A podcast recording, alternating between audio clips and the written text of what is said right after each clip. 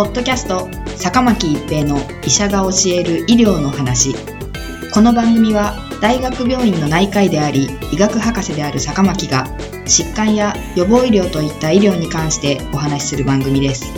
それでは今回の番組をお楽しみください。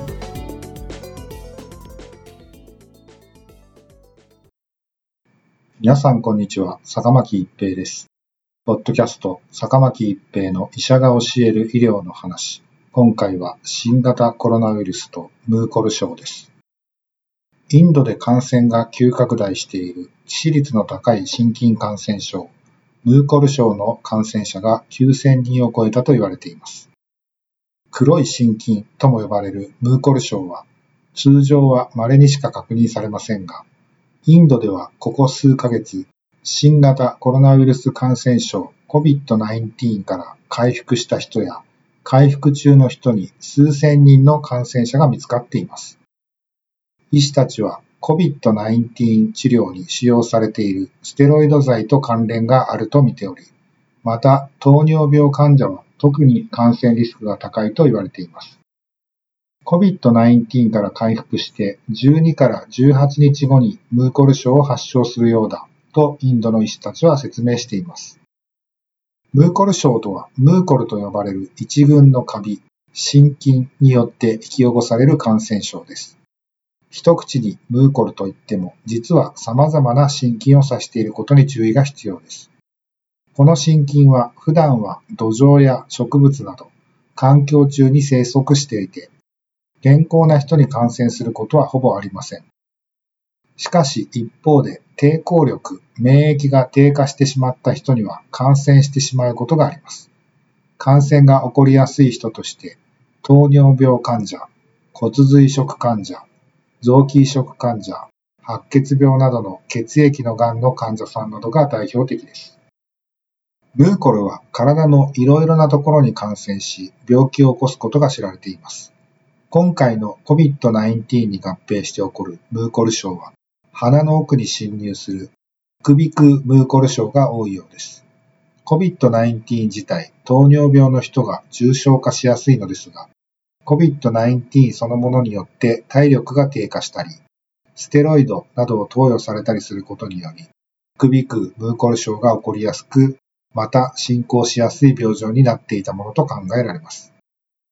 ムーコル症の治療は限られており、さらに一度発症すると非常に進行が早いため亡くなる人も多い病気です。微脳型ムーコル症では痛み、発熱、副鼻腔の痛みのほか、眼下の感染が起きている場合には、感染した方の目が突出することがあります。視力が失われることもあります。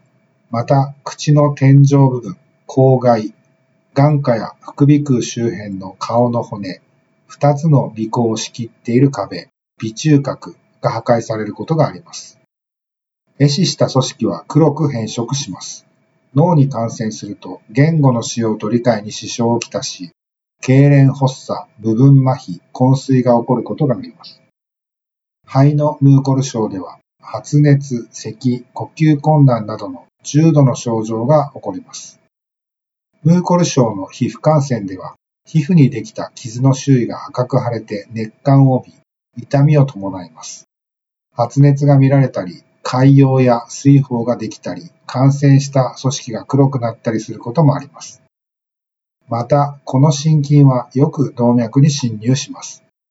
その結果、動脈に血栓ができて血液が妨げられ、その先の組織が壊死します。死んだ組織内で心筋が無制限に増殖し、その部分が黒く変色します。周囲で出血することもあります。死亡や広範な手術で外観が損なわれる事態に至らないよう、ムーコル症の早急な診断と治療が重要です。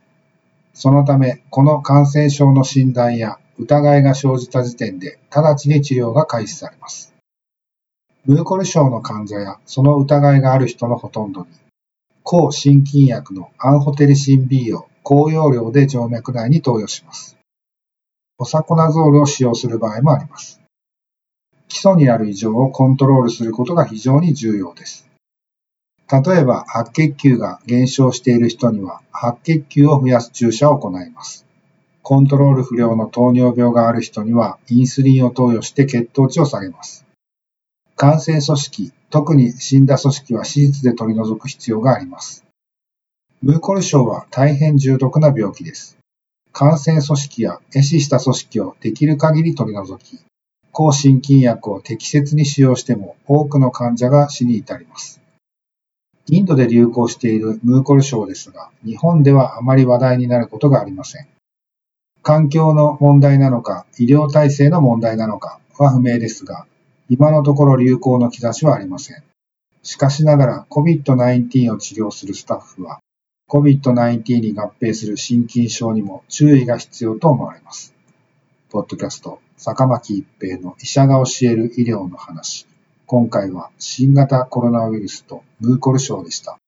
ありがとうございました。ポッドキャスト坂巻一平の医者が教える医療の話今回の番組はいかがでしたか？次回の番組もお楽しみに。